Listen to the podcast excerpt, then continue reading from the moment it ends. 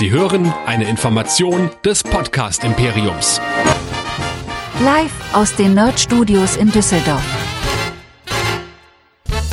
Seltsame neue Welten in altbekannten Uniformen. Hier kommt Nerdizismus, die Podcast-Show von Nerds für Nerds. Heute mit Track Nerds, dem Star Trek Podcast. Und hier sind eure Gastgeber. Hier sind Chris und Michael. Herzlich willkommen zu den Track Nerds, eurem Star Trek Podcast hier bei nerdizismus.de. Mein Name ist Chris und mit mir dabei, ja, ich wünsche ihm ein frohes neues Jahr. Nerdizist Michael, ich grüße dich. Hallihallo, ich grüße dich auch und ein frohes neues Jahr zu dir ebenso nachträglich auch noch, ja, keine Ahnung, frohe Weihnachten, das wünscht man sich ja jetzt eigentlich nicht mehr, aber ich sag's jetzt äh, trotzdem mal, bist du gut reingekommen? Ja, ja, eigentlich ganz gut. Also wir wohnen ja seit Juni in der neuen Wohnung und als ich dann mit meiner vierjährigen Tochter äh, auf die Straße gegangen bin, war das extrem laut, weil diese Straße hier in Düsseldorf, wo wir wohnen, wie so ein Schacht ist und da sich alles dermaßen laut anhört. Die hat zehn Sekunden ausgehalten und dann musste ich mit ihr wieder rein. Aber danach bin ich nochmal nach draußen und habe den cleveren Trick angewandt, meine Noise Cancelling Earbuds ins Ohr zu packen. Und das werde ich jetzt jedes Silvester so machen, weil es ist herrlich und da kann man sich dann wenigstens mal auf die Lichter konzentrieren, anstatt auf das Geballer. Und du selber? Äh, ja, wir haben es ganz ruhig verbracht, wie eigentlich die letzten Jahre auch schon war ja auch ein bisschen Corona-bedingt dann die letzten Jahre, aber dieses Jahr haben wir es auch ruhig verbracht, weil wir jetzt auch einen Hund haben äh, seit neuestem und da muss man natürlich erstmal gucken, wie der überhaupt mit Silvester umgeht. Er stellt sich raus, völlig entspannt, hat einfach gepennt, also hat sie wirklich überhaupt nicht großartig interessiert und dann haben wir ganz gemütlich Loriot Papa Ante Porters geguckt, einfach nur um den Film so mhm. Und Sehr dann schön. noch Enola Holmes 2 mit Billy Bobby Brown und Henry Cavill. Falls ihr den ersten Teil nicht kennt, gibt's auf Netflix, ist sozusagen eine kleine Variante des Sherlock Holmes Themas. Sehr nett, sehr sympathisch, sehr unterhaltsam und durchaus auch spannend. Und da gab's jetzt vor ein paar Wochen den zweiten Teil, den haben wir uns auch angeguckt. Und dann war auch mehr oder weniger schon kurz vor Silvester. Und dann haben wir vor unserem Balkon aus einen tollen Blick hier über unser Dorf, wo die Auto Laute ein paar hundert Meter weiter durchaus ein paar tausend Euro in die Luft geballert hat.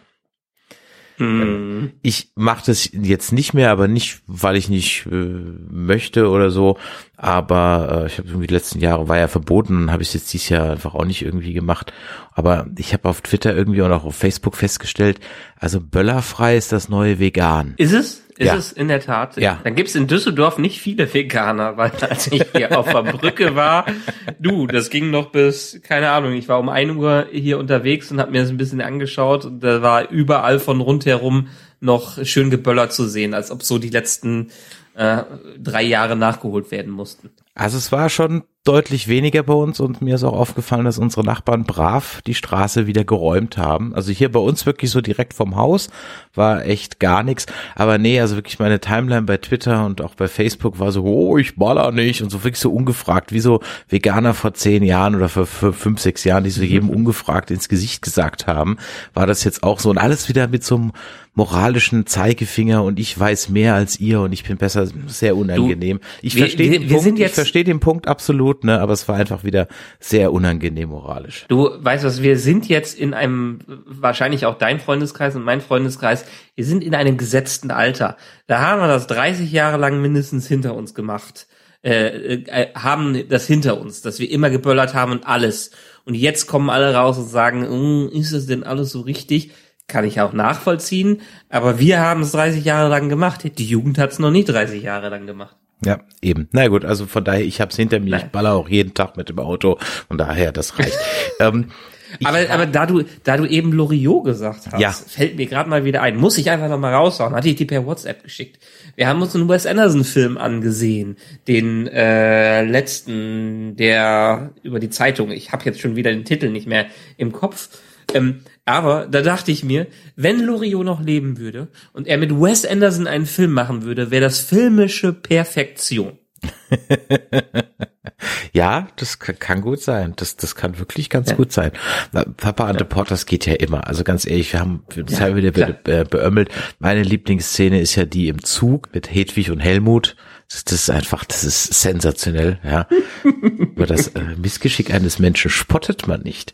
Ja, doch wenn es einen Anlass zum Scherzen gibt, schmunzel ich gern einmal. Das ist, ja, wir können den ganzen Film mitsprechen, das ist einfach, einfach großartig. Aber wir sind ja heute wegen Star Trek hier und ich dachte mir ja. zum neuen Jahr, habe ich ja das letzte Mal vorgestellt vom Lieven Litan, die Bucketlist für Trekkies 222 Dinge, die man als Star Trek-Fan getan haben sollte.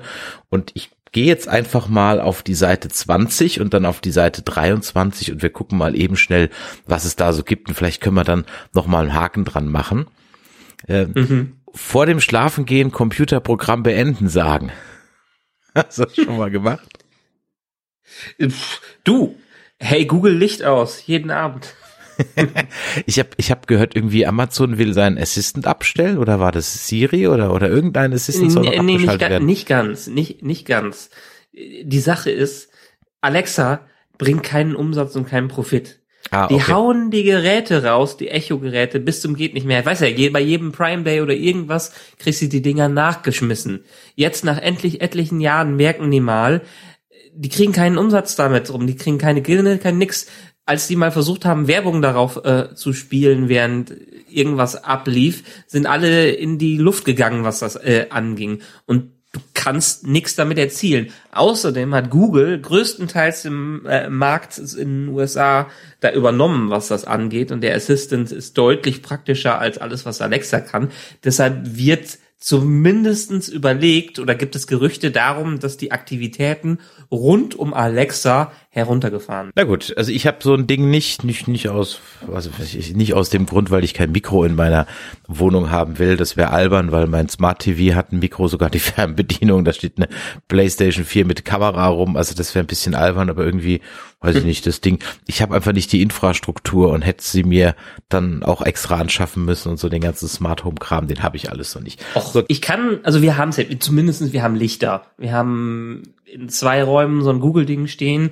Und das ist ganz nett, gerade für Radio abspielen und dann irgendwie so ein Multiroom-Ding zu haben, wo man mal Musik dann durch die ganze Wohnung Absolut, haben will, wenn man ein bisschen Party dir. mit den Kiddies macht und so.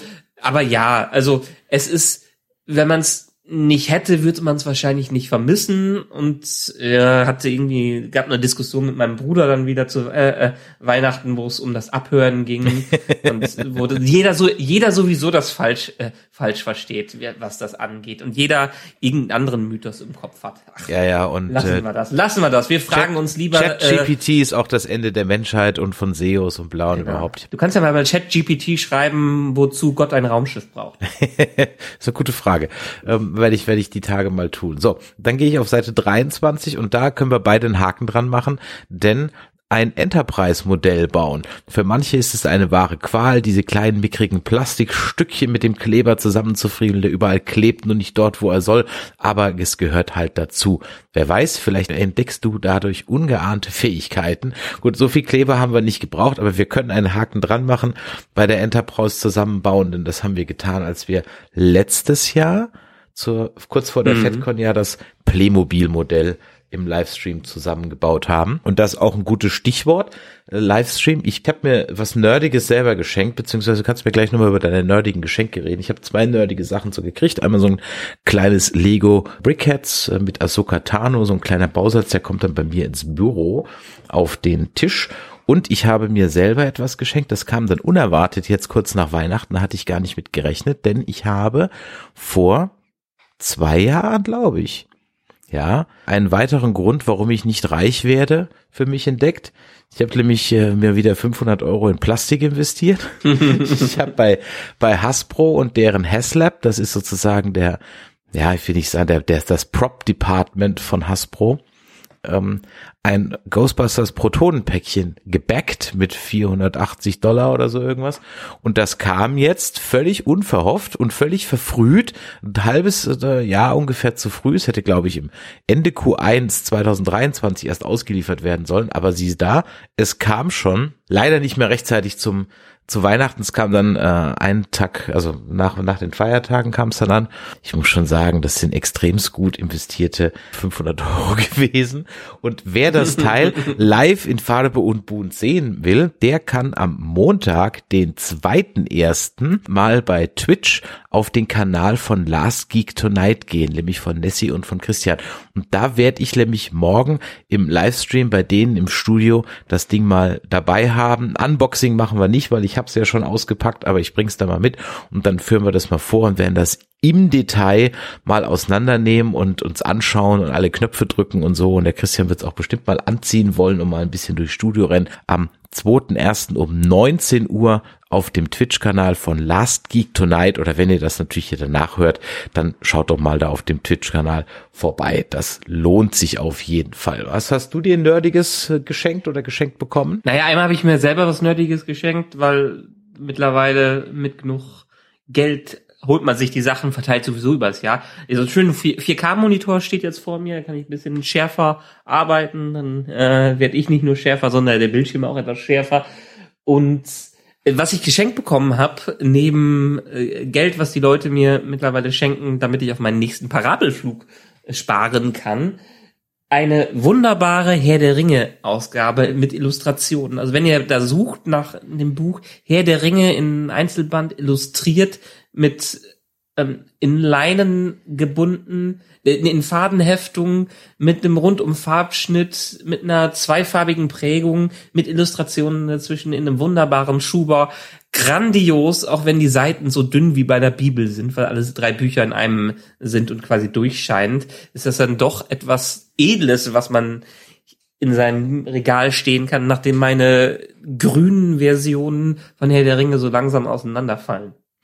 Das habe ich in Schottland auch gesehen, dass ähm, gerade in den Buchhandlungen in Edinburgh waren Unmengen von Herr der Ringe Ausgaben und Hobbit Ausgaben. Also es ist unglaublich, wie viele Editionen es da gibt und bei Harry Potter auch.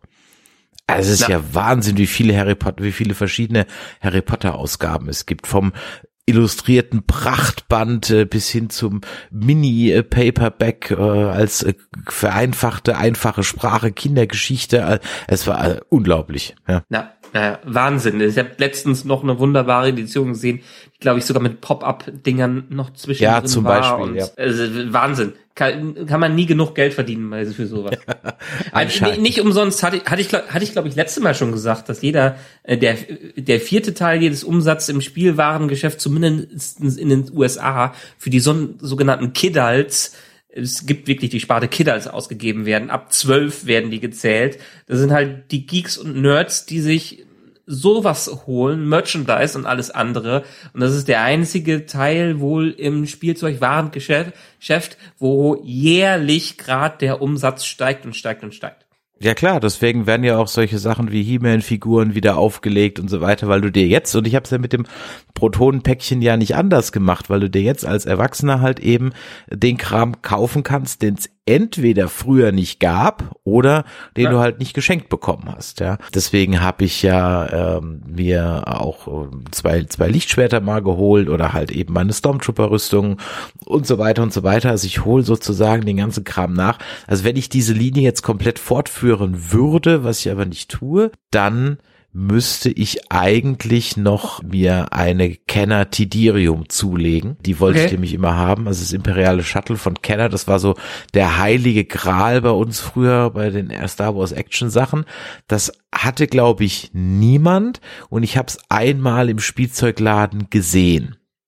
So, ah. das war's. Aber das war sackig teuer zumindest glaube ich, dass es ziemlich teuer war. Also es war schon, ich glaube, also jenseits der 100 Mark, ne, Inflationsbereich, das war schon relativ teuer. Hm. Ja, und das zweite, was ich mich letztens dran erinnert habe, was auch so auf meiner Liste, also ich habe da mal gegoogelt und man könnte es noch kaufen, aber das ist völliger, völliger Quatsch. Aber ich, ah, vielleicht kennst du den noch, aber da bist du wahrscheinlich schon einen Ticken zu jung für. Es gab mal den von Tomi, also nicht die Soßenmarke, nicht die Senfmarke, nicht die Senfmarke sondern äh, von Tomi so eine Kinderspielzeugmarke, die hatten mal den, warte mal, jetzt muss ich gerade mal gucken, den Omnibot 2000.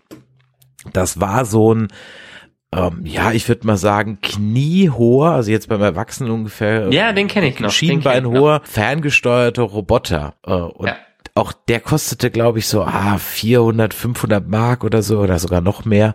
Und der hat ein Kassettendeck äh, und dann konntest du durch die Fernbedienung reinsprechen. Dann konnte der dann, konntest du dann Funksignale geben, konntest den fernsteuern und der konnte auch programmiert werden, dass dir irgendwie ein Tablett reicht und irgendwie so ein Quatsch. Das ging alles und den habe ich auch mal im Spielzeugladen gesehen. Habe ich natürlich auch sensationell ich ihn gerne gehabt, aber äh, den gab's nicht. Den kann man defekt gerade bei eBay Kleinanzeigen schießen für 480 Euro. Aber es ist keine Fernbedienung mehr dabei und weiß ich nicht, ob andere Fern also ne, meine ich, aber man könnte, ja, also man man könnte den Omnibot 2000, ja. weißt du, was ich früher in den 90ern als Kind immer haben wollte? Das habe ich bei uns im Dorf im Uhrengeschäft gesehen. Diese blöden Uhren mit einer Fernbedienung und einem Rechner äh, mit drin, die es damals so gab. Nicht die klassischen Casio-Uhren. Ich glaube, das Ding war auch von Casio, aber das hatte eine fest, fette Tastatur äh, mit drin, dass es quasi eine Fernbedienung und ein Taschenrechner eine damit Fernbedienung für was denn? Da, ich glaube für Fer irgendwie Fern Fernsehen oder so. Auf jeden Fall. Okay. Also, ich bin ich bin mir nicht mehr sicher. Auf jeden Fall war es so eine Fernbedienung mit Taschenrechner und allem. Äh, äh, ne, ne, Entschuldigung, eine ne Uhr. Uhr mit ja. eine Armbanduhr mit äh, dem ganzen Zeug drauf. Das fand ich früher immer geil, aber das war so die Zeit, als das höchste Gefühl der Technik so noch der Gameboy war. ja, das stimmt allerdings. Da habe ich letztens auch noch ein lustiges Video gesehen, warum halt das N-Gage gescheitert ist. Rise and Fall oh, of ja. den Nokia N-Gage. Und ich weiß noch, als ich damals Anfang der 2000er bei Ubisoft gearbeitet habe und wir das erste Mal so ein N-Gage hatten und da fand ich das so die ersten zehn Minuten eigentlich ganz cool, bis ich dann festgestellt habe, dass man, das war die erste Generation, dass wenn man das Spiel wechseln wollte, dass man dann äh, den Akku rausnehmen musste und damit halt dein Telefon auch de facto wieder neu starten musstest, komplett. Und deswegen hieß das ja in den USA dann auch Tacophon, weil man das Ganze nicht wie mit der Tastatur sozusagen flach an sein Ohr gehalten hat, sondern so seitlich. Und dann sah das halt extremst albern aus. Hat sich nicht so ganz durchgesetzt, auch der Nachfolger nicht. Und äh, ja, das war nochmal ganz nostalgisch, das so auf YouTube nochmal zu gucken. Und, äh, und wer von den Hörern uns jetzt sagen kann, in welcher Episode Chris genau diese Geschichte schon mal erzählt hat, Ach, der kriegt Bonuspunkte, wenn er es in den Kommentaren reinschreibt. Der bekommt, der bekommt als Preis, der bekommt als Preis die 222 Dinge, die man als Star Trek Fan getan haben sollte. So, ja, das lose ich jetzt ja, mal aus. Wieso nicht? Genau, also in welcher Episode habe ich das schon mal gesagt? Ich, stimmt, jetzt wurde es 6, ich habe es schon mal gesagt, aber egal. Was ich auch beim letzten Alles Mal gut. gesagt habe, ist, und da fehlt uns ehrlich gesagt noch ein bisschen was. Wir haben ja auch mal dazu aufgerufen, dass ihr uns mal Ideen einsendet, was wir denn mit der Star Trek, der Film Directors Edition Complete Adventure Box anstellen sollen. Also beziehungsweise was wir da mit dem Film oder dem Bonusmaterial irgendwie machen sollen. Alles außer schnöder Audiokommentar ist erlaubt. Aus, und natürlich irgendwie kaputt machen oder einfach einfach irgendwie äh, äh, verschenken. Also schreibt uns doch da mal. Und Michael, wo können uns die Leute denn am besten erreichen? Das machen sie immer, indem sie auf nerdizismus.de gehen und da uns alle unsere Beiträge, unsere Podcasts, unsere Videos, unsere Shows und alles, alles, alles sowieso wiederfinden. Und das Wichtigste, was ihr da wiederfindet, ist die einerseits E-Mail-Adresse, die info at nerdizismus.de, wo ihr uns immer gerne Feedback rüberschreiben könnt. Oder auch immer wieder über die WhatsApp-Nummer 01525 9647 709. Es ist das neue Jahr. Ich weiß gar nicht, ob ich es gerade richtig gesagt habe. Egal. Und wer mitdiskutieren will, wir grooven uns wieder dieses Jahr ein. Geht bitte auf Discord, nerditismus.de slash Discord und ich verspreche, dass ich bei den nächsten Episoden meinen Neujahrskater hinter mir habe. Und wie immer freuen wir uns natürlich über Bewertungen bei Spotify, Podcast Addict und bei iTunes.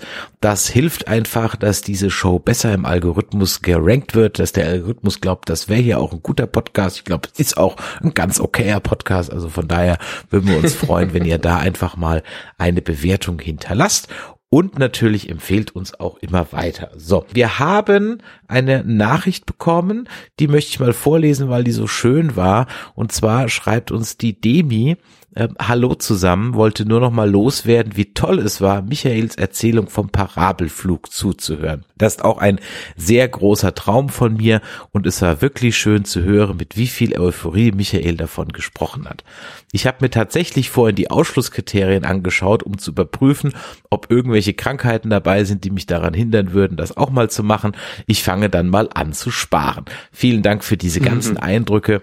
Ich vermute mal, du hast es direkt über die Webseite von Dove Space, Dove Space gebucht. Ah, okay. Ähm, ja, ja, Grüße no, no, Nove Space, genau. Ah ja, Nove Space, okay. Liebe Grüße aus dem Robot, die Demi. Vielen lieben Dank dafür, ja, Michael. Also, ne, deine Geschichte kam gut an. Ja, wunderbar. Äh, spendet, wir sollten ein Patreon aufmachen, damit ich noch mehr solche Geschichten erzählen kann. ja, was nicht so gut ankam, sind leider die nächsten zwei Folgen oder zumindest die nächste Folge von Star Trek Strange New Worlds. Ähm, zumindest bei mir irgendwie nicht so. Zwei Folgen, sieben und acht, die wir heute besprechen werden hm, die mich etwas, ja, gemischt zurückgelassen haben. Mal schauen, wie sie bei dir angekommen sind. Wir wollen mal anfangen mit der Folge 7, The Serene Squall. Das haben die tatsächlich auf Deutsch wortwörtlich übersetzt, nämlich die heitere Sturmböe. Ach, äh, wunderbar.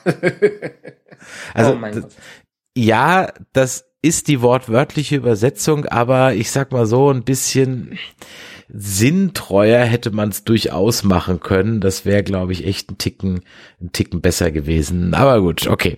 Ähm, ja, das, die, das ist dieses typische, wo Leute, also wo wieder kein Budget dafür da ist, dass Nerds das übersetzen oder Leute, die da drin sind. Genauso wie ich immer bei Facebook oder Twitter irgendwelche Rick and Morty Werbung-Ads sehe, wo was geschrieben wird, der verrückte Wissenschaftler ist wieder mit seinem Sidekick unterwegs und ich denke, Habt ihr diese fucking Serie schon mal gesehen, wenn ihr die hier bewirbt?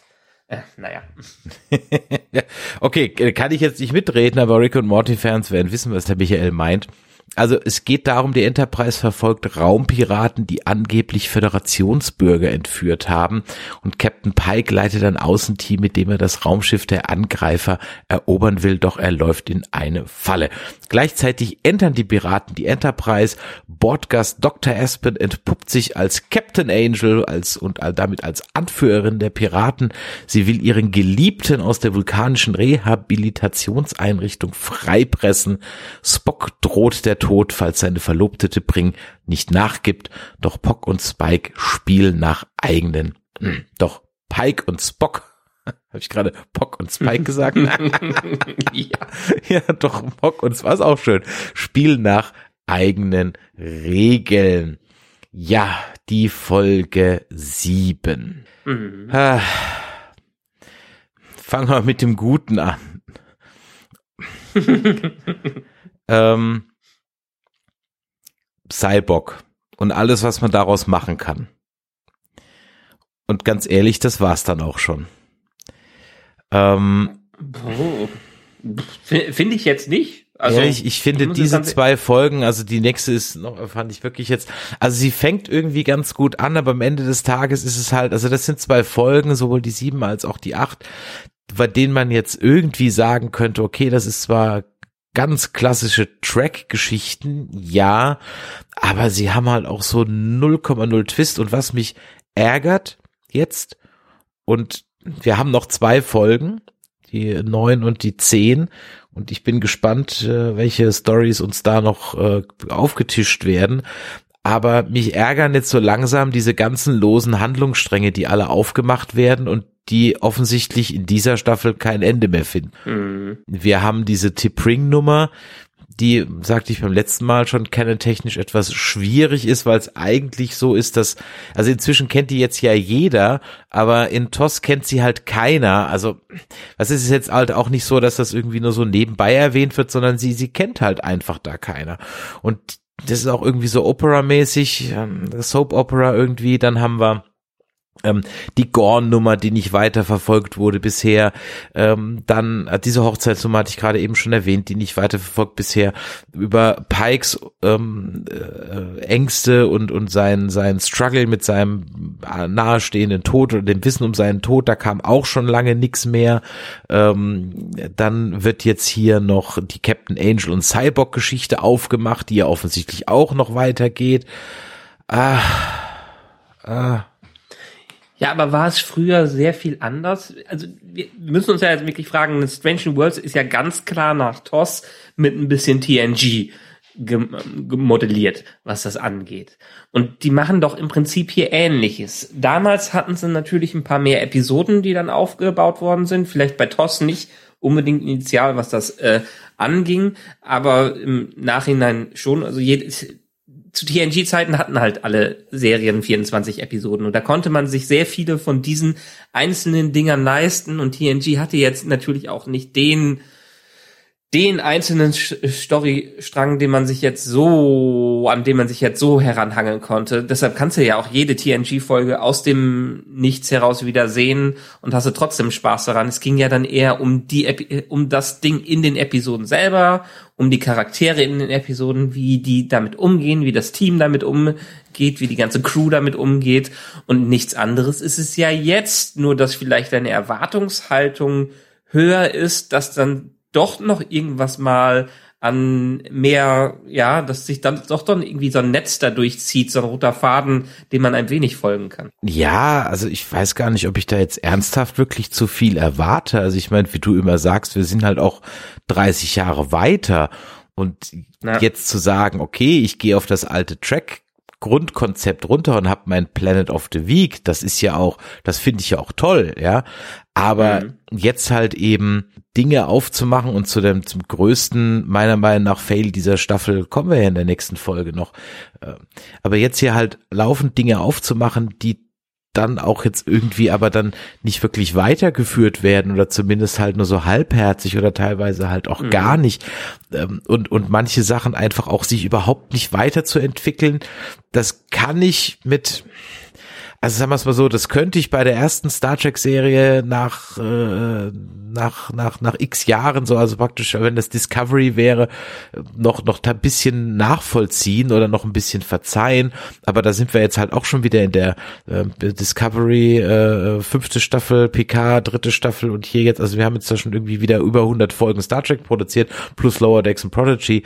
Da habe ich einfach ein gewisses anderen Anspruch und das sind so diese Kleinigkeiten äh, die mir mhm. so ein bisschen in der Masse einfach auf den Keks gehen. Das ist so ähnlich wie das Stormtrooper nichts treffen war in den für die Filme noch okay, weißt du? Aber jetzt, wo du es halt ja. in der Serie jede Woche siehst, denkst du dir irgendwann so, ah, come on, ja, das passt jetzt mhm. halt irgendwie nicht mehr. Und hier fängt es mir in der in der Anfangsepisode irgendwo oder in der Anfang der Episode schon an, was mir wirklich so langsam auf den Keks geht. Da ist jetzt hier die Tipring einfach nur so ein Beispiel für, dass äh, wir das die ganze Serie eigentlich relativ chauvinistisch irgendwie ist und zwar chauvinistisch dahingehend, als dass halt menschliche Literatur, Musik, Filme etc. anscheinend der Goldstandard äh, in der Milchstraße sind oder zumindest in dem Quadranten sind, dass alle sogar die Vulkanier ständig daraus zitieren müssen. Und das war ist ganz nett, wenn der Picarda seinen Shakespeare rauszitiert, aber es gibt mir wirklich inzwischen auf den Keks, dass also alle anderen, ich weiß nicht, ob dann sich der, die Autoren so sonderlich schlau vorkommen, wenn sie dann da in dem Fall irgendwie so ein sexualtherapeutisches Buch raussuchen und so. Oh, es ist, es ist auf, in der Masse einfach ein Ticken anstrengend, muss ich ganz ehrlich sagen. Ja gut, aber jetzt hier in dem Fall kann ich so ein bisschen nachvollziehen, wenn äh, wenn Sonne Tippring sich mit Erdenliteratur beschäftigt. In dem Kontext hat das doch meiner Meinung nach ganz gut gepasst. Und zu deinem äh, Thema, dass es sehr viele lose Stränge sind. Ich finde, wir haben durchaus einen gewissen roten Faden, was gerade so die Beziehung von Spock angeht, die ja durchaus stark im Fokus in dieser Staffel stand und äh, die Probleme, die die bewältigen müssen. Ich war eher darüber überrascht, dass wir hier schon wieder eine Tippering-Episode bekommen. Ähm, ich hatte gedacht, dass dauert Ja. jetzt erstmal bis zur nächsten Staffel, bis wir Mhm. wieder was haben. Ich fand, am Ende fand ich es aber ganz nett, weil das uns einfach vielleicht die Kenntnis der, Kenntnisse der Charaktere noch ein bisschen vertieft und dann den zwangsläufigen Bruch zwischen den beiden äh, noch, noch wieder vertieft, was das, äh, wa- was das angeht. Und äh, ich finde auch hier spätestens in dieser Episode merkt man, wie diese Crew zu einer richtig festen und gemeinsam arbeitenden Crew wird. Das waren sie vorher auch in gewissen Teilen schon, aber man merkt so langsam, wie sich alle integrieren und wie auch der Teamgeist geschürt wird. Allein wie die drangehen und äh, so nebenbei eine Meuterei anfachen oder wie die zusammenarbeiten, um überhaupt die übernommene Enterprise wieder in ihre äh, unter ihre Kontrolle äh, zu, br äh, zu bringen, merkt man, wie so langsam die Crew, äh, Crew weiter zusammenschweißt und wie jeder seine eigenen Stärken auch äh, raushauen kann. Und das habe ich für mich so ein bisschen aus dieser Episode vor allen Dingen gezogen, dass man merkt, diese Crew wird zu einer Crew und stellt sich dann neuen Gefahren und neuen Gegnern wie der Aspen slash Angel äh, jetzt am Ende, die durchaus noch mal wieder äh, kommen wird, denke ich mal. Und so ist es, so ist für mich wird in dieser ersten Staffel mehr die Basis dafür geschaffen, äh, welche Themen man in den nächsten Staffeln vielleicht noch mal äh, wieder besucht und vertieft, was das angeht. Und ich fand jetzt, auch wenn das eine relativ Standardgeschichte mit der Übernahme der Enterprise war und dem Twist, dass sie dann doch ähm, die Anführerin der Rebellen ist und sowas. Das Cyber mal wieder keiner von der Crew hat kommen sehen. Das hatten wir doch beim letzten Ja, Mal schon mit dem äh, Kind, ne? Genau. Macht kein Background. Niemand macht mal einen ordentlichen Background-Check ja, zu den Leuten, Witz. die an Bord kommen. Aber le letztendlich, ich, als, als Charakter, auch die Schauspielerin fand ich ganz charmant, wie die das gemacht hat. Die hatte eine gute Chemie durchaus mit ihren äh, Gegenspielern, was das angeht. Und so, ich glaube, hier ist sehr viel Potenzial, da einen wiederkehrenden Bösewicht mit rein reinzubringen und das mochte ich an der Episode, dass sie halt wirklich einerseits äh, das vertieft, was wir im Laufe der Staffel gesehen haben und andererseits nochmal Grundlagen schafft, die die hoffentlich in mindestens fünf Staffeln nochmal ein paar Mal wieder aufgegriffen werden. Kurz paar Infos zu der Schauspielerin, die ich auch durchaus ein bisschen drüber, aber sympathisch drüber fand. Äh, ihr Name ist Jesse James Keitel. Äh, scheint ganz sicherlich ihr echter Name zu sein. Ja. Ähm, Hat sie was eine- mit Harvey Keitel zu tun? nee, sie ist eine amerikanische Schauspielerin, äh, Schriftstellerin und Künstlerin. Ja, ich glaube, der Name könnte daher kommen, dass es nämlich eine äh, Transgender-Frau ist. Guck an. Okay. Ähm, Sie habt ihr vielleicht schon gesehen, wenn ihr äh, Queer as Folk geguckt habt. Das war ja mal so eine Serie. Ich glaube, die lief bei uns auf ah, Netflix, glaube ich. Bin nicht ganz sicher. Da hat sie auf jeden Fall schon mitgespielt. Ich kannte sie jetzt nicht, aber äh, sie hat es gut gemacht. Wie gesagt, so ein Ticken drüber. Aber das war schon äh, im Grunde genommen ein, ja, ich sag mal so, das könnte so ein so ein bisschen so Q-mäßig werden. Weißt du, so ein Charakter, der immer wieder kommt Mhm. und die Crew so ein bisschen nervt. Weil so ganz Ja. bierernst war die ganze Nummer jetzt ja auch nicht au- ausgelegt. Und das wäre so ein weiterer Kritikpunkt dieser ähm, Folge und auch der Staffel, die mir in manchen Bereichen doch nicht, sich nicht so genau entscheiden kann, ob sie sich jetzt ernst nimmt oder ob wir jetzt so eine Comedy-Episode haben. Wir hatten halt erst eine Comedy-Episode und jetzt ähm, haben wir wieder einen, die zumindest an manchen Stellen dann sehr humorvoll doch gespielt wird und äh, ich hadere so ein bisschen. Wie gesagt, bei 24 Folgen würde ich das glaube ich nicht machen, bei 10 war ich mir mit dem mit dem Ton dieser Staffel oder dieser Folge einfach auch nicht so sicher und Schwester Chapel kann sich halt jetzt mal langsam auch mal entscheiden, wen sie jetzt irgendwie was anfangen. Naja, aber zumindestens die, äh, diese grundlegende, anbahnende Romanze zwischen ihr und Spock, die hat sich ja auch in den letzten Folgen ein bisschen aufgebaut. Ja, das stimmt allerdings. Nachdem wir aber nochmal, ich hatte es ja. ja gesagt, beim letzten Mal noch oder bei der letzten Folge noch gefragt haben, ob wir nicht vielleicht für Ortega und äh, Chapel schippen. Aber offensichtlich war das nur so ein, ein Blick, der keine tiefere Bedeutung hatte. In einer Sache muss ich mich übrigens noch korrigieren oder in zwei Sachen muss ich mich noch korrigieren. Zum einen hatte ich beim letzten Mal mich wohl versprochen und habe äh, gesagt, dass eine Lirpa eine klingonische Lanze ist. Es ist natürlich nicht eine vulkanische Lanze. Und ähm, ich habe angenommen, dass dieses Riesenquartier gar nicht vom Spock auf der Enterprise ist, sondern auf der Raumstation. Ist es aber nicht, ist doch sein Zimmer auf der Enterprise. Äh, was ja auch irgendwie passt, weil, oder zumindest das vom Pike ist ja auch riesig, der hat ja sogar einen Kamin. Äh, das von Una haben wir noch gar nicht gesehen. Das die Kajüte von Number mhm. One. Zumindest kann ich mich nicht dran erinnern. Ja, okay, wenn man sich so an die Quartiere von äh, zumindestens der Picard-Crew erinnert, die war ja auch zumindest, die waren ja auch nicht unbedingt klein. Aber nicht so groß. Äh, der, der Jean-Luc hat nicht so ein großes Zimmer gehabt. Und auch kein Sicher? Kamin. Ja, nee, nee, nee, nee. Die haben alle so schlauchartige Sachen gehabt, da bist du reingekommen, dann ja, stand stimmt. da das Sofa, der Schreibtisch äh, und eine kleine Essecke mhm. und dann ging es mehr oder weniger schon ins, äh, ins Badezimmer und zur Schalldusche. So war so das Standardding. Das stimmt. Und alles in schön, ja, gut. schönem Lila gehalten. Aber wie wir von Discovery ja wissen, können solche Schiffe ja durchaus so wie so eine TARDIS sein, innen größer als außen. Ach, er, erwähne es doch nicht jedes Mal, bitte. erwähne es doch nicht jedes Mal. Wo sich der ähm, der Writers Room dann auch lieber mal dran hätte erinnern sollen, an das, was er am Anfang der Folge nämlich sagt, wo extra noch ein Plotpoint, da frage ich mich mal, warum erwähne ich das, wenn ich es dann 20 Minuten später vergesse? Sie sagen am Anfang extra noch, äh, wir können keine Starfleet-Hilfe anfordern, weil wir haben, sind ganz am Rande der, äh, vom Starfleet-Bereich und da braucht eine Nachricht zwei Tage, bis sie überhaupt ankommt und die Antwort nochmal zwei Tage. Aber wenn sie dann äh, Vulkan anrufen, dann geht das in Echtzeit. Und die Debring ist dann innerhalb, auch innerhalb von Minuten da. So, äh, und da frage ich mich immer, warum den Satz halt am Anfang reinschreiben, wenn ich es später dann wieder Moment, vergesse. aber da war die, da war die Enterprise doch schon längst übernommen. Ja, und die haben dann Zeitpunkt. eben Subspace-Bojen ausgelegt oder was, also.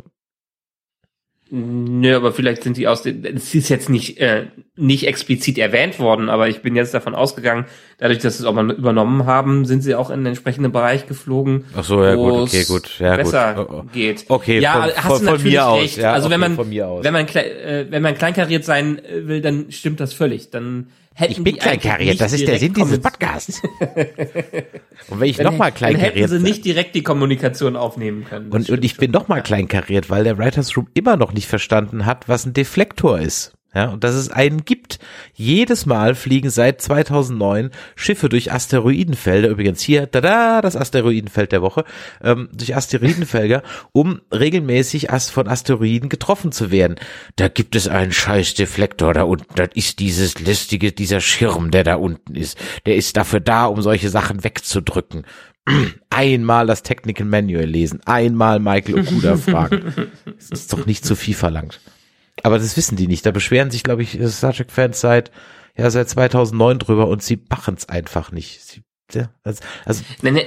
Nur ist, ist, die, ist die Frage, wie es zustande kommt. Ob es dadurch zustande kommt, dass jemand das nicht in die Anweisungen für die CGI-Artists reinschreibt und dementsprechend die Leute das nicht richtig drin haben. Vielleicht haben die Autoren im Writers Room, vielleicht regen die sich ja auch darüber auf, nur derjenige, der es dann weiter kommunizieren muss an die Effektfirmen, der, der hat dann so einen Artist da, der sagt, oh, so eine Explosion auf der Höhe ist so viel netter.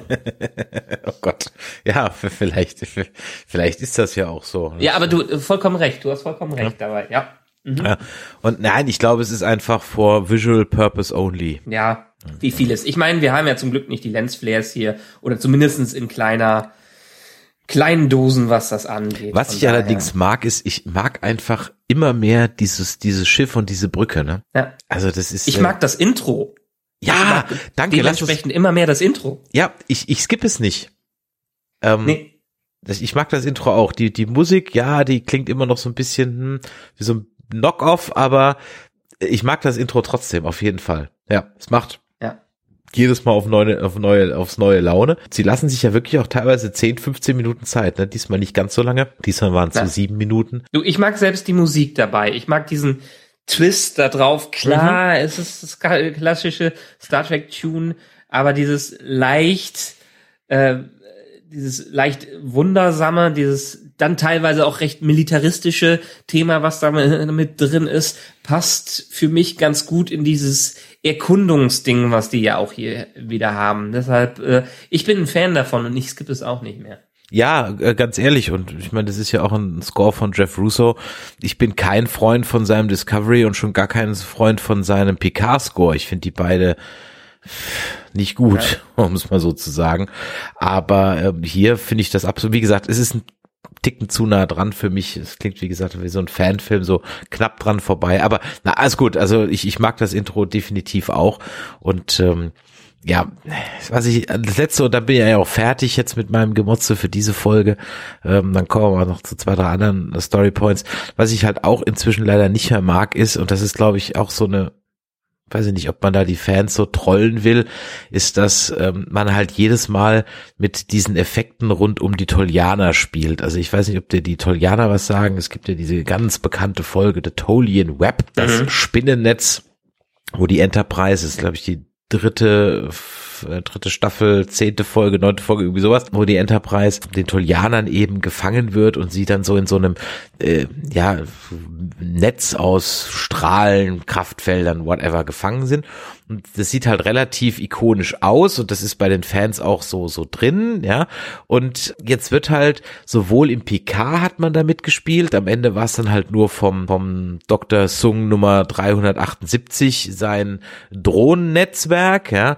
Und hier jetzt halt schon wieder, dann sieht man so im Teaser von der ganzen Staffel, sah man halt eben dieses Lasernetz, wo dann die Enterprise drin gefangen war, was halt einfach frappierend ähnlich zu diesem Tolian Web aussieht und, und dann kommt's halt nicht und dann weiß ich halt nie, ob das inzwischen so Absicht ist, ja, dass sie halt so sagen, haha, haha, da haben wir schon wieder die äh, die Fans reingelegt, die warten schon wieder aufs aufs Tolian Web und dann kommt es nicht, oder ob sie es halt und dann sind wir wieder bei dem, was wir gerade eben hatten, was die Asteroiden angeht, ob sie es halt nicht besser wissen, ne?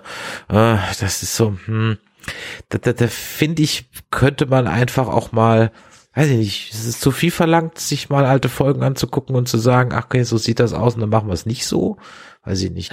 Ich weiß nicht, ob das nicht vielleicht auch sogar extra gemacht wurde. Ja, aber ich meine, die, die Macher, die Macher betonen es ja immer wieder, äh, dass sie sich nicht zu kleinteilig im Lore verirren möchten, was das angeht. Einerseits möchten sie natürlich die Hardcore-Fans, die Trekkies beruhigen. Ja, wir kennen unseren Lore, aber andererseits betonen sie immer wieder, das ist ein, das ist New Track, das ist für neue Leute, die, wir wollen was Neues aufbauen.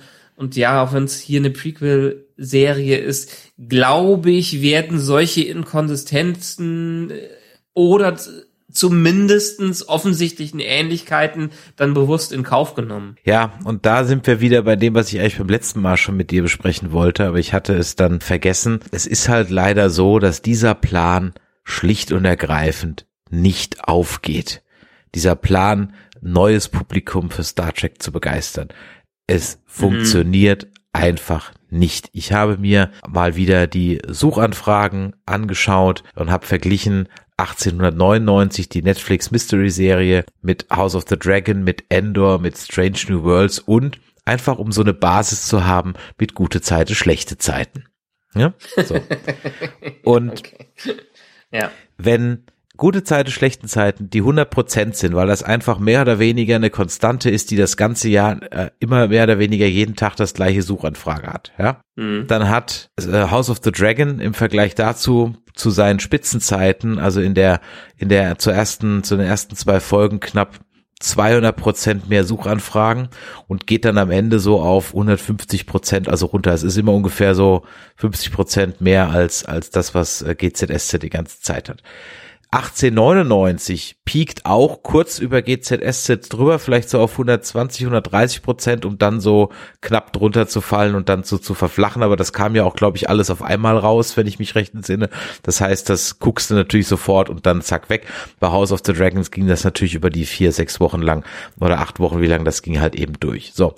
Und jetzt nehmen wir mal mhm. Endor und wir nehmen mal Strange New Worlds. Und das ist nochmal, wenn also GZSZ die 100 Prozent ist, dann reden wir hier von einem Anteil von vielleicht 10, 15 Prozent.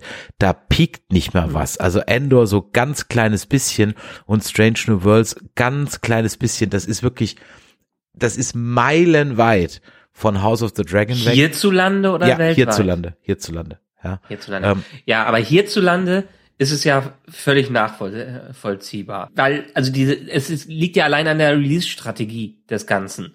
Das Ganze auf Ja, übrigens hat es Plus hat auch nicht im Sommer gepiekt, ne? Also es hat auch nicht im Sommer gepiekt, ne? War so äh, auch im Also Sommer hier. international meinst du? Äh, nee, nee, hier bei uns. Also hier bei uns hat es auch im Sommer Ja, hier- die USA rausge es hat es, ja, es es juckt einfach Ja, klar. keinen, ja. Es juckt kein, es ist kein Must-Have.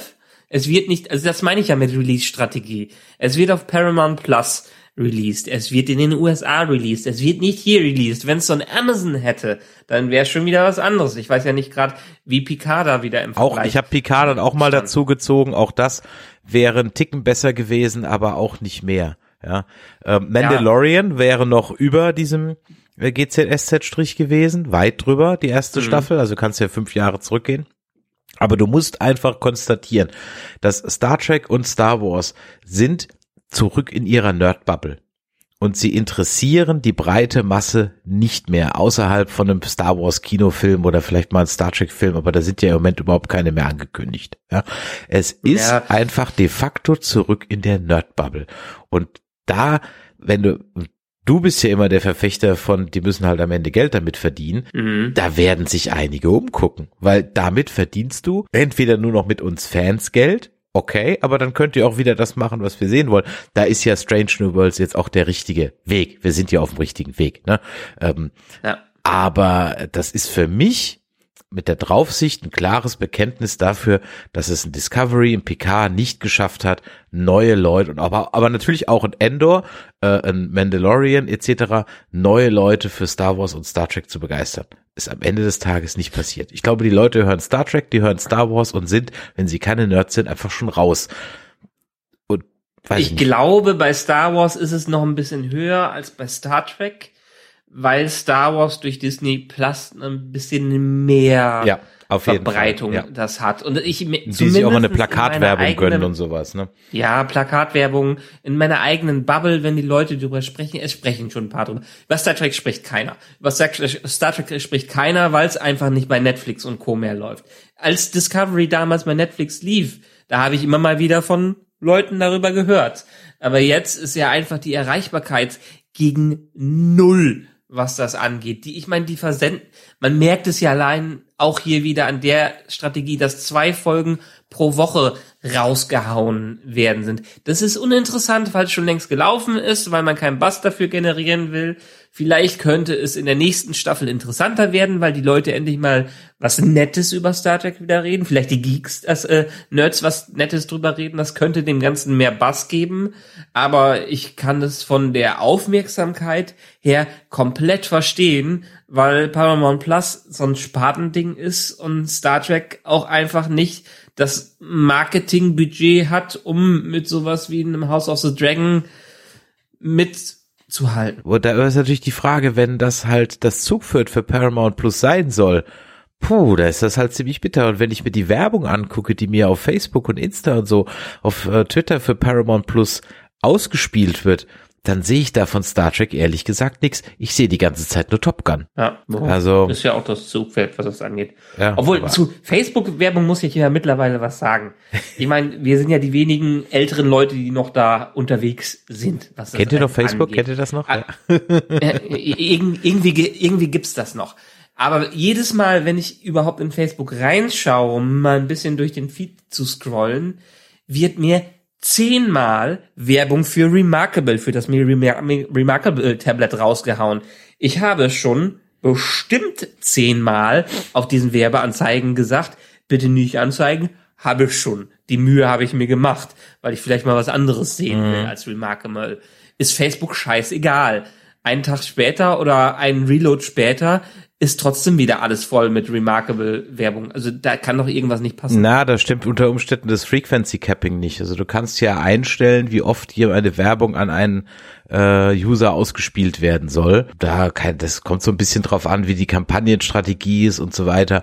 Und dann sagst du eigentlich, wenn der nach dem dritten, vierten Mal nicht reagiert hat, dann nimmst du ihn raus aus dem Funnel und dann ist der für dich nicht mehr interessant. Aber es kann natürlich sein, dass du halt trotzdem mal drauf geklickt hast, dann hast du dir unter Umständen doch wieder ein Tracking-Cookie an der Stelle eingefangen, möglicherweise, ja. Oder die haben, ja, das wäre halt der Klassiker, die haben halt einfach kein Frequency-Capping drin, was halt dann eine schlechte Kampagneneinstellung ist, was halt de facto Geld verbrennen ist. Ja, glaube ich gerne, weil, wie gesagt, ich habe das die letzten Male bewusst jedes Mal gemacht, draufgeklickt, möchte ich nicht, habe ich schon. Ganz egal, beim nächsten Reload ist es wieder da. Und jetzt ignoriere ich es mittlerweile, es also bleibt es trotzdem. Kann natürlich auch sein, dass es ein Bug ist, ja. Äh, das ist natürlich nicht ganz frei. Bei mir ist es zum Beispiel so, dass in der Business Suite, äh, wenn ich da unsere Nerdizismus-Seite auf Facebook verwalte, die der Post vom 30. Juni zu Obi-Wan Kenobi immer als erster angezeigt wird, wie als wenn der fixiert wäre. Der ist aber überhaupt nicht mehr fixiert und ich habe die App sogar schon deinstalliert und alle Daten gelöscht. Es ist immer da, aber nur in der App. Hm. Ja, nur in der App. Also wenn ich das im, im Desktop mache, dann ist ganz normal, kann ich das ganz normal verwalten, aber in der App ist dieser Post ähm, immer der erste und den kann ich nicht löschen, der wird nicht gelöscht, den kann ich da auch nicht deentfixieren, was, was er ja gar nicht ist und so weiter. Also das kann auch schlicht und ergreifend halt auch ein, ein Bug in der App sein. Aber äh, ich sag mal, wenn es auf Kampagneneinstellungen ist, dann ist es meistens so, dass einfach äh, die Kampagneneinstellungen schlecht sind. So, bevor wir jetzt aber hier beruflich Danke, werden. dass ihr die Folge dieser Marketing-Nerds einmal Genau. Sollte man wieder mal äh, zurückschwenken. Wir haben ja noch so diesen zweiten Strang, bevor wir dann nochmal über kurz über Cyborg reden. Haben wir noch den zweiten Strang. Ja, das war halt auch so, weißt du, da hast du diesen Oriona, diesen Oriona, der mich halt unglaublich an die Taserface aus äh, Guardians of the Galaxy erinnert hat. Und ähm, und dann hast du so Una und Pike, die halt dann irgendwie so von alten Geschichten auf Alpha Braga 4 erzählen. Das war halt auch irgendwie so bei, bei wie bei Buck und Michaela, die haben auch die ganze Zeit so, weißt du noch damals? Ha, ha da denke ich mir so, ich, ja, aber ich kenne die Geschichte nicht. Ähm, hm, ich weiß es nicht. Das war für mich halt so, weißt du, auf der einen Seite soll das total ernst sein oder ich weiß nicht, soll es ernst sein, soll es nicht ernst sein? Ich, ich muss ja das nicht. Ende ernst nehmen mit Cyborg, aber dann soll ich diese Meuterei, die ist dann so comedy-mäßig gespielt. Ah, ich, ich weiß aber nicht, was ich mit dieser Folge anfangen soll. Also die Meuterei ist ja ganz klar diese B-Story, was das ja. angeht. Und deshalb haben die, die, die B-Stories sind ja oft mit so einem kleinen Augenzwinkern dabei. Und dass sie es überhaupt schaffen, eine Meuterei da auszulösen in dem äh, Schiff bei diesen Witzfiguren dabei.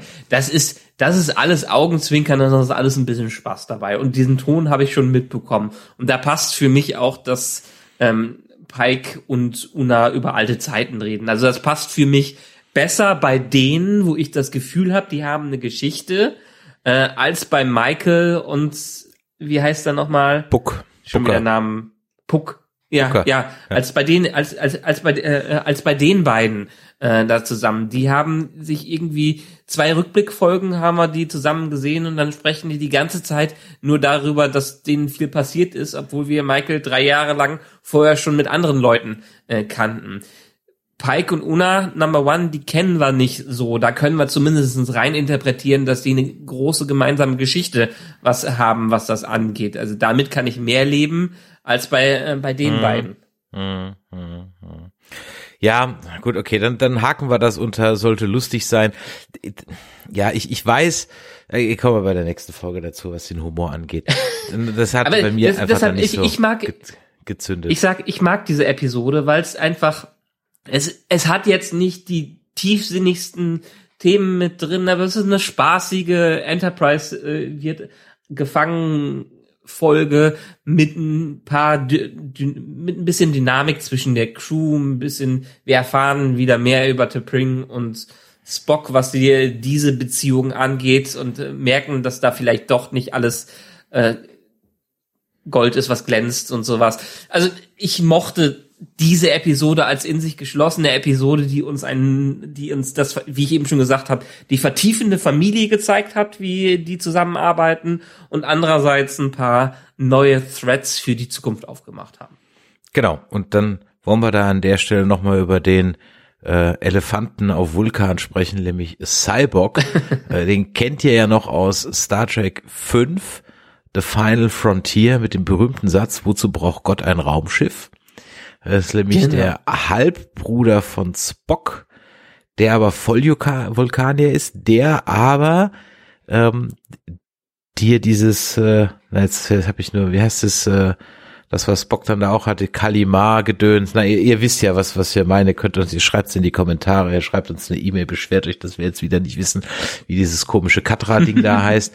Ähm, der aber das komplett abgelehnt hat und halt eben seine emotionalen Seite komplett rauslässt. Ich verkürze das jetzt sehr. Äh, schaut euch diesen unsäglichen Teil wobei so schlecht fand ich den. Also, naja, sagen wir es mal so, er ist nicht gut, aber er ist auch nicht wirklich schlecht. Die Crew ist einfach inzwischen sehr alt geworden und für so ein Action-Ding, die waren dann bei am Ende des, des Tages bei Undiscovered Country mit so einem Krimi einfach besser aufgehoben. Egal. Ähm, Na. Cyborg ist natürlich wieder heftigste Lore-Implikation. Da muss man sich natürlich fragen, okay, wenn der jetzt schon vorkommt, warum kennt den dann in Star Trek 5 keiner? Okay. Okay, gut, äh, ist halt so.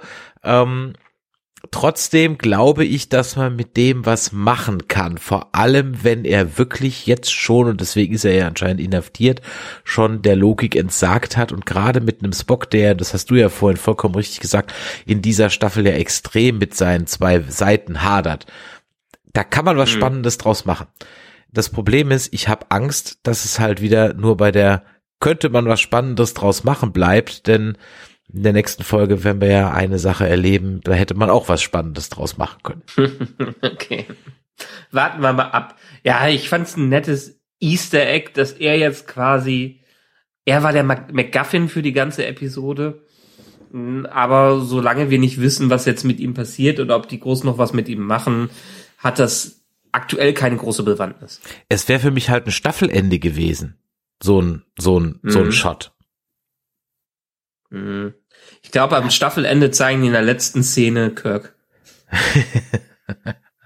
ja, warten wir es mal ab. Aber das wäre für mich so, so der, der, der, die, die Post-Credit-Scene gewesen Staffelende. Ja, irgendwie sowas. Mhm. Hätte ich das, hätte ich das nochmal gemacht. Aber gut, okay. Ja, also ich, ich würde mich freuen, da kann man bestimmt viel draus machen. Ganz sicher. Aber ich habe die Sorge, dass sie es sehr schnell beenden werden. Und äh, ich glaube, dann springen wir jetzt einfach mal zur Folge 8, das Elysische Königreich. Die, Eine Kostümepisode. Ja, die Enterprise ist in einem Nebel, der Antrieb versagt und die Besatzung fällt in Ohnmacht. Dr. Joseph Mbenga erholt sich schnell, doch seine Kollegen und Kolleginnen preisen ihn plötzlich als König aus dem Lieblingsbuch seiner kranken Tochter Rukia. Außer ihm begreift nur noch der telepathisch begabte Chefingenieur Hammer, dass alle Personen an Bord in einer Geschichte mitspielen.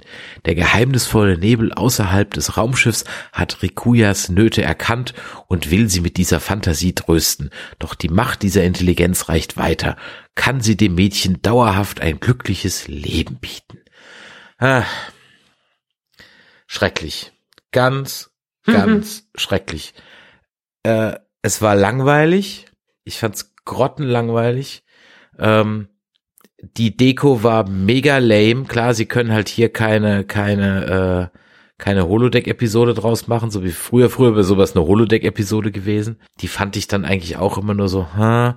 Es ist halt so die klassische Bottle-Episode irgendwie. Auch die hier bringt uns eigentlich nicht weiter. In einer Sache kriegt sie dann noch weiter. Und die, und den Humor fand ich, ah, fremdschämmäßig. Ich fand den wirklich fremdschämmäßig. Ich weiß, ich weiß, ich weiß, dass es ganz viele Star Trek-Fans da draußen gibt, die sowas megamäßig abfeiern die da also auf den Panels und auf der FedCon und wenn die Stars dann da sind und sagen, ah, weißt du noch in Folge drei, bla bla, da bist du ja als Robin Hood in Strumpfhosen rumgelaufen, hahaha ha, ha, und lustig, lustig.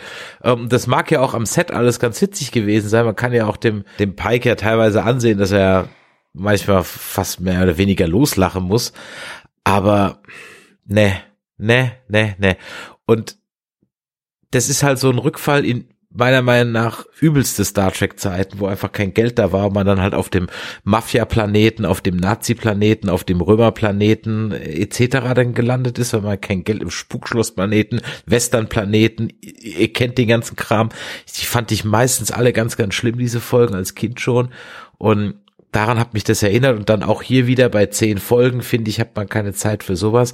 Aber ganz, ganz, ganz schlimm fand ich halt die Auflösung am Ende das war, ah, da habe ich mich richtig aufgeregt. Das war also lazy writing mit Eichenlaub und Schwertern, ne. Bin ich jetzt absolut gar nicht deiner Meinung, was, was? das angeht. Also, was?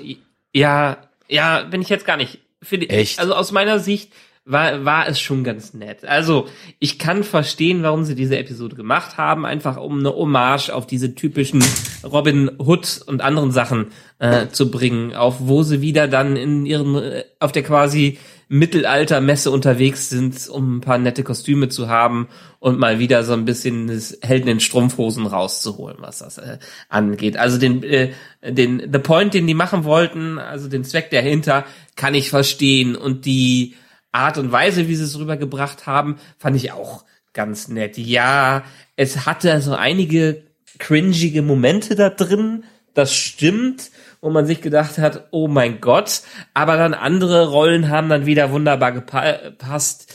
Also ich fand schon ganz nett, die Nunien Singh da ganz anders zu sehen, als sie sonst dra drauf ist. Also wir haben hier äh, dann nicht die also jeder hat halt eine komplett andere Rolle eingenommen und auch Ensign Mount hatte ja durchaus sehr viel Spaß, auch wenn die Geduld sehr auf die Probe gestellt worden ist mit seinem Charakter, der dann am Ende da war. Aber äh, dieses, dass sie mal was ganz anderes spielen konnten und sich alles rauslassen könnten, das hätte für mich noch mehr eigentlich wahrscheinlich in eine zweite äh, Staffel reingepasst. Ja, zum Beispiel. Wenn man noch mehr, noch enger mit der, wenn noch mhm. enger mit der Crew mit drin sind, das hätte meinetwegen dann auch in eine 21. Episode von ja, 24 exakt. Episoden reingepasst, was das äh, an, angeht, so in die letzten Teil der Staffel, wo sie es jetzt gepackt haben.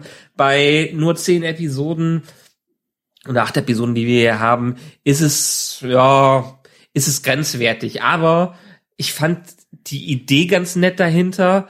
Äh, ich fand die Umsetzung ganz nett. Die Kostüme waren ganz lustig und auch dieser, diese typische Fish out of water Geschichte, wo der Doktor mal nicht nur äh, leise vor sich hinflüstern durfte, sondern auch mal was anderes sprechen musste, äh, war auch gut. Ja, ich hätte mir vorstellen können, dass sie das die Geschichte mit der Tochter noch weiter heraus äh, zögern könnten und noch ein bisschen so das Drama daraus melken, was man damit kriegen konnte ich glaube, das Problem mit dieser Folge ist einfach nur, wir haben keine 24 Folgen mehr in der Staffel.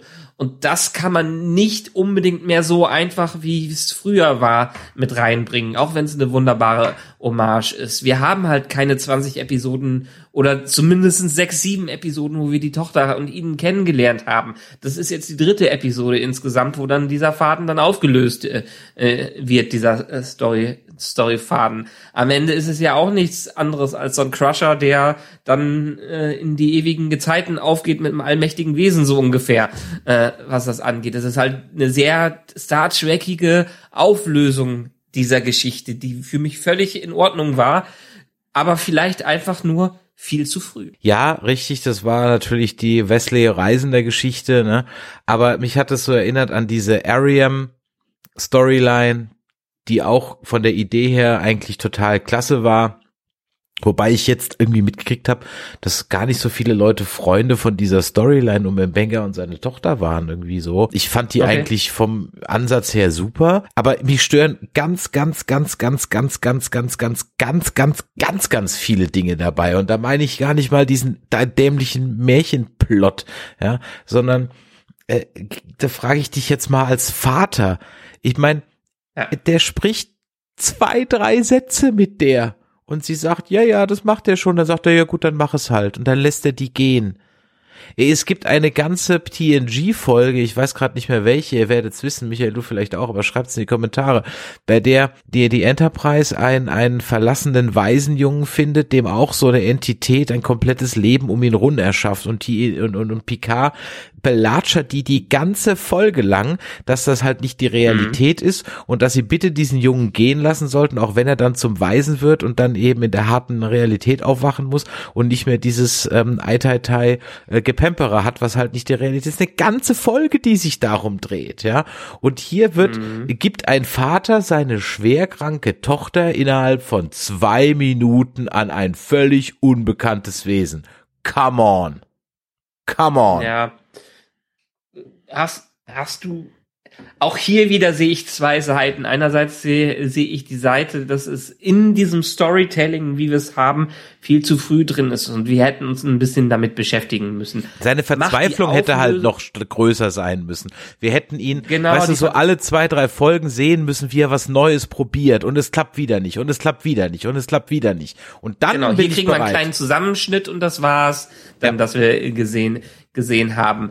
Es ist ich habe mir natürlich auch Gedanken darum gemacht, wie, wie hätte ich reagiert äh, äh, dabei. Sie haben es ja versucht, einem so ein bisschen nahe zu bringen, dass es jetzt quasi zu spät ist. Und jede Sekunde, wo sie aus dem Transporterbuffer heraus ist, einfach nur tödlich äh, ihrem, ihrem Tode deutlicher näher geweiht ist. Aber auch sowas sehen wir nicht. Sowas wird uns ja. ja. nur erzählt. Statt es da irgendwie ja. einfach so eine Grafik gibt auf dem Computermonitor, wo halt der Körper immer roter wird oder whatever, irgendwas, dass die Scheiße halt ja, halt bedrohlicher irgendwie macht. sowas in der Richtung. Ja, verstehe ich. Also die Konsequenz daraus als Vater, als ich mich damit beschäftigt habe, wäre wahrscheinlich eher gewesen. Äh, da hätte ich die gleiche Entscheidung getroffen, weil hätte ich jetzt darauf pokern müssen, innerhalb von vielleicht einer Woche, die ich mit dem Kind noch hab, ähm, eine Heilung zu finden, die ich in den letzten neun Monaten oder zwei Jahren nicht bekommen habe. Also entweder lasse ich sie sterben oder ich lasse sie ein scheinbar glück glückliches Leben führen, auch wenn ich nicht genau weiß, wa was dahinter steckt. Wenn ich jetzt ein schlechtes Gefühl dabei gehabt hätte, weil diese Entität äh, ganz sinistere Untertöne dabei hat, dann, dann wäre das was anderes gew gewesen. Aber sie hat ja diese Realität genau für das Kind geschaffen und hat sie nach der Vorstellung des Kindes aufgebaut und hätte ja alle Leute da drin gelassen, was das angeht. Also sie hat ja scheinbar schnell eine Bindung dazu auf, aufgenommen. Auch wenn ich den Weg dahin genauso wie du kritisieren würde, dass das alles viel zu schnell geht und dass wir einfach nicht die Zeit dazwischen hatten, wäre wahrscheinlich die Konsequenz aus dem Ganzen heraus, dass ich als Vater ähnlich gehandelt hätte, auch wenn mir das mehr das Herz gebrochen hätte als äh, dem Kind am Ende. Aber es ist halt alles für das Wohle des Kindes, was da am Ende dabei rauskommt. Trotzdem, ja, ich fand's auch unglücklich, dass es wir haben sie nur drei oder vier Episoden gesehen. Wir haben es nicht gesehen, wie es visuell auch deutlich schlimmer geworden ist. Die hat nicht angefangen zu husten, die hat keinen Ausschlag gehabt oder so. Sie saß immer nur in ihrem Stuhl und uns wurde an einem Bildschirm gesagt, ihr geht's schlechter und sie hat nicht mehr lange Zeit. Also die Art und Weise, wie es gehandelt, wie es gehandhabt wurde, hätte durchaus besser sein können und hätte dann auch keine Ahnung in einem ich wiederhole mich, 24 Folgen mhm. äh, Staffel hätte das in der 22. Folge als Auflösung dieses dramatischen Arcs wunderbar funktioniert. Haben wir nun nicht. Wir haben zehn Folgen und in diesen zehn Folgen vergeht die Zeit leider deutlich anders und dieses Timing haben sie dann in den Star Trek Serien heutzutage einfach nicht raus. Hm. Ja, ja, und das ist halt schade, weil ich, ich finde, das sind jetzt keine literarischen Meisterleistungen des Drehbuchschreibens, die man da irgendwie so mhm. verlangt. Für mich klingt es irgendwie so nach einmal eins, um ehrlich zu sein. Also, weiß ich mhm. nicht, ja. Wenn ihr jemand draußen Drehbücher schreibt und ich hier völligen Stuss zähle, dann schreibt uns eine E-Mail ja, an info.nerdizismus.de oder rantet gegen uns auf Twitter, aber äh, äh, ja, also, ja, es ist einfach, und ja. ich saß wirklich davor und dachte, ah, come on come on, echt jetzt? Und weil das halt, ja, weil, weil ich jetzt eigentlich doch am Ende des Tages das ist, was den Mbenga im Moment doch interessant machte. Ja. Ja. Äh, ja. Und, und jetzt ist er halt just another Schiffsdoktor. So, der hat jetzt überhaupt nichts mehr Interessantes. Abgesehen davon, dass ich am Anfang schon so dachte, und auch hier nämlich wieder kleinlich, aber ich, ich gucke mir doch eine Science-Fiction-Serie an. Und wenn ich eine Science-Fiction-Serie sehe, dann will ich eine Crusher sehen, die dann ganz viele Experimente durchdrauf, wo der Computer immer sagt, äh, nee, hat nicht geklappt. Und was sehe ich hier? Ein Arzt, der ohne Schutzbrille ohne Computer, ohne alles, irgendwelche Dinge zusammenmischt, die dann auch hoch Kelsey Pries ihm im Gesicht explodieren, was dann halt auch so ein richtiger Red Herring der Folge war, weil ich ja erst, weil ja erst es so angelegt war, dass man dachte, ach, das halluziniert er alles, weil ihm das Zeug ins Gesicht geflogen ist, aber das war ja gar nicht so. Mhm. Na, stimmt. Also wofür war naja, das denn dann? Wie, wie gesagt, ich, gut, ne? ich, ich sehe hier auch deine ganzen Kritikpunkte und ich kann ich, sie auch durchaus nachvollziehen und ich kann denen vollkommen zustimmen. Aber ich glaube im Großen und Ganzen dieser Folge mit dem, was ich gesehen habe, was sie damit erreichen wollten und was diese Episode einfach aussagen wollte, war es für mich ein nettes kleines Stell dich eine Hommage an frühere Helden in Strumpfhosen Episoden Holodeck Geschichten, die genau sowas dann gemacht haben. Wenn wir es jetzt einmal pro Staffel bekommen oder alle paar Episoden, dann würde ich mir Gedanken machen. Aber so als, als Best-of einmal reingeschmissen für diese Crew, dass die das einmal erlebt hat. Wir brauchen dann noch eine Mirror-Episode, die noch irgendwann zwischengeschmissen wird. Stimmt. Ähm, passt. Passt. Frage. Also, deshalb, ich fand es ganz nett und wie gesagt, so ein Anson Mount zu sehen, wie er immer ganz anders schauspielert oder so eine äh, Christina Chong oder so, die, die völlig aus ihrer Haut rausgehen, passt für mich. Das, das, das fand ich ganz nett. Hm. Vielleicht ist das aber auch so eine Sache. Vielleicht kann man Star Trek-Fans so einteilen in die mögen diese Western, Robin Hood, Mafia, Römer-Episoden und die, die sie nicht mögen. Dann bin ich Team, mag ich nicht. Ja. Also ich. Eigentlich ich auch. Eigentlich ich auch. Eigentlich fand ich diese Dinger immer unglaublich nervig, weil mich viel mehr die äh, wissenschaftlich fokussierten ja eben. Haben. das das war so das. Und äh, das bringt mich dann zu meiner letzten Notiz weil ich das dann auch mal nachschlagen musste.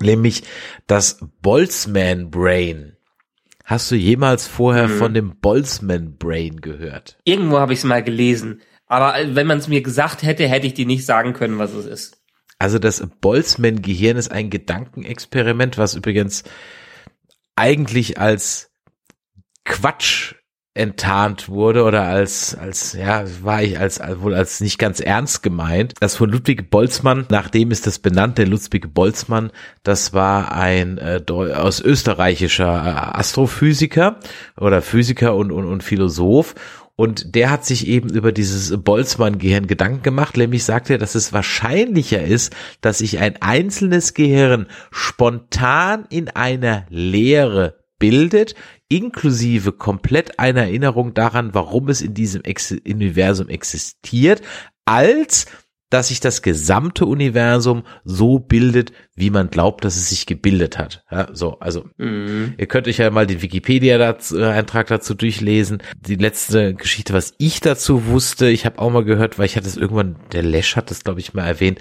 aber der sagte halt, das ist eine von diesen äh, äh, Theorien, die so eigentlich ganz großer Quatsch sind und auch irgendwie so als Quatsch gemeint waren. Also die war ich mehr oder weniger nur so ein Gag, den der rausgehauen hat. Aber lest euch den Wikipedia-Artikel durch, wenn ihr das, wenn ihr das da alles wissen wollt. Das habe ich jetzt an der Stelle nicht gemacht, aber es ist auf jeden Fall ein Ding.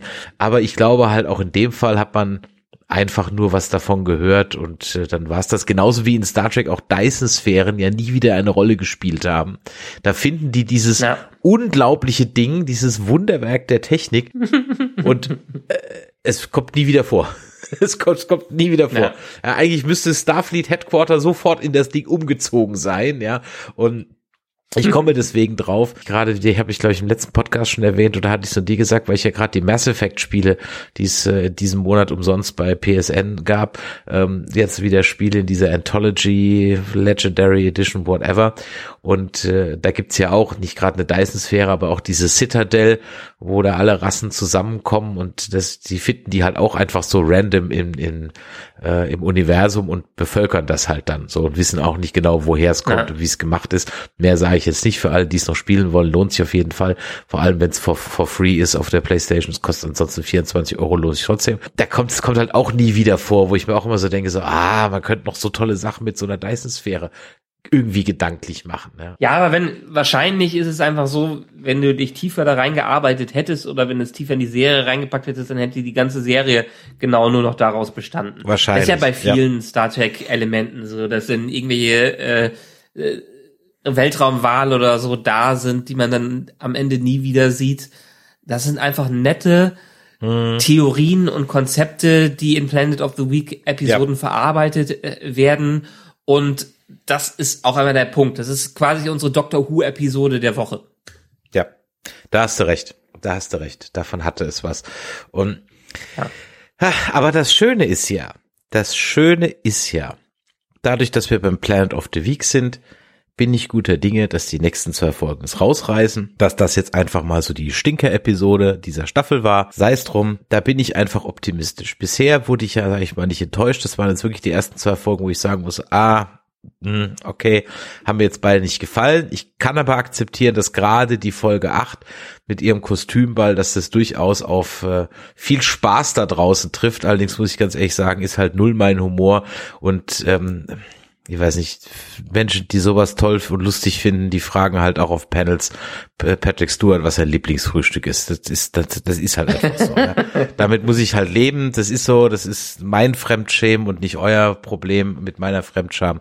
Von daher würde ich sagen, packen wir heute äh, die zwei Sachen, die zwei Folgen mal ein. Oder hast du noch was? Nö, sonst nicht. Also weiterhin mein Fazit. Beide Episoden ganz nett.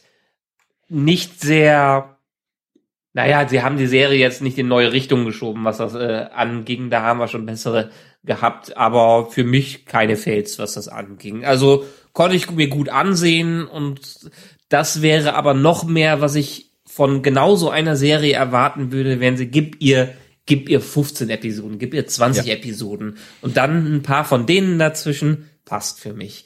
Für zehn Episoden kann man sich wirklich fragen, muss das dazwischen sein oder wollt ihr nicht vielleicht doch ein bisschen mehr Budget da reinhauen? Ja, da bin ich vollkommen bei dir. Ich würde mal sagen, für heute lassen wir es hier gut sein.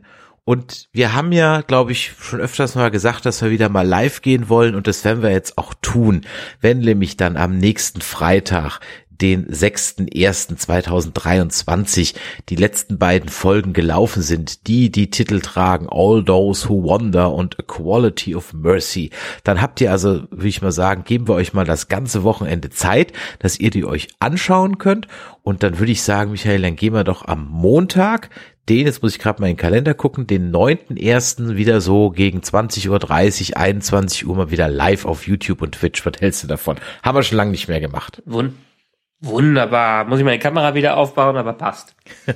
Prima. Dann machen wir das. Wir laden euch dazu natürlich ein, falls ihr jetzt hier neu dazu gekommen seid und noch nicht wisst, was wir da machen.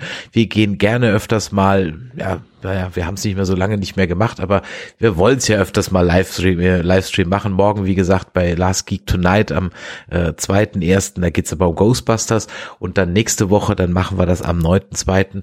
auf YouTube und auf Twitch. Das ist total einfach. Ihr könnt sowohl auf YouTube als auf Twitch dann diesen Livestream schauen. Dafür müsst ihr bei YouTube einfach mal nach Nerdizismus suchen und dann abonnieren und die Glocke aktivieren oder ihr schaut auf Twitch zu. Das könnt ihr auf dem Handy machen, das könnt ihr auf dem Browser machen, das könnt ihr auf dem Tablet machen. Ihr braucht braucht für alles nicht mal einen Account, ähm, wenn ihr nur gucken wollt, aber wenn ihr natürlich auch äh, da mitchatten wollt, was immer sehr, sehr, sehr lustig und sehr, sehr unterhaltsam ist, weil wir ja doch da eine kleine, aber feine Community haben, die rege äh, diskutiert und ihr uns Fragen stellen wollt, dann könnt ihr das natürlich über den Chat machen, dann braucht ihr aber einen Account bei Twitch respektive bei YouTube. Und ähm, wenn ihr dann nochmal mit uns in der Sendung sprechen wollt, dann könnten wir auch gerne über unseren Discord die Leitungen öffnen. Dann würde ich sagen, machen wir die mal wieder auf. Ihr kommt auf nerdizismus.de slash Discord und da könnt ihr dann live sozusagen wie bei Domian in die Sendung reingeschaltet werden und dann könnt ihr uns eure Meinung zu den letzten zwei Folgen Strange New Worlds, aber auch zu der ganzen Staffel sagen und wie ihr das so im Verhältnis zu den anderen Serien seht und so weiter und so weiter. Da würden wir uns natürlich freuen, wenn ihr da mitmacht. nerdizismus.de slash Discord. Am besten schon mal anmelden, denn ihr müsst ungefähr so zehn zehn Minuten auf unserem Discord-Server sein, damit ihr in diesen Chat reinkommen könnt, in diesen Sprachchat. Und deswegen wäre es, glaube ich, ganz gut, wenn ihr das am besten jetzt schon macht. So, und wenn euch das heute hier gefallen hat, dann lasst doch mal ein Däumelein nach oben da. Wir wollen natürlich auch gerne ein Review von euch hören oder wir hätten gerne eine E-Mail an info@nerdizismus.de oder ihr schreibt uns eine WhatsApp oder Sprachnachricht, wie ihr denn aktuell die Folge findet, ob ihr mit der Release-Politik zufrieden seid, ob ihr das gut findet, dass das jetzt zwei mal zwei Folgen jeden Freitag kommen oder ob ihr das, wie der Michael vorhin sagt, ob ihr das als versendet erachtet.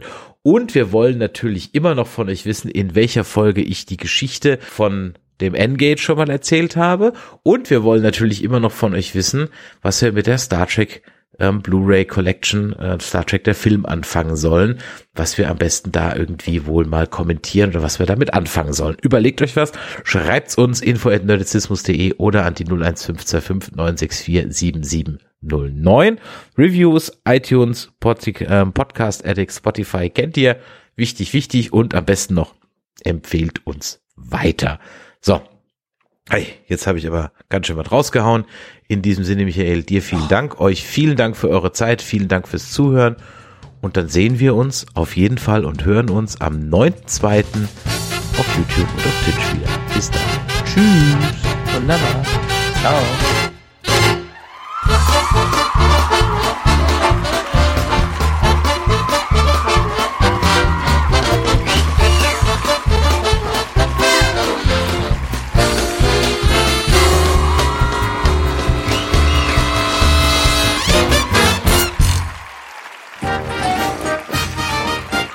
Eine Produktion des Podcast Imperiums.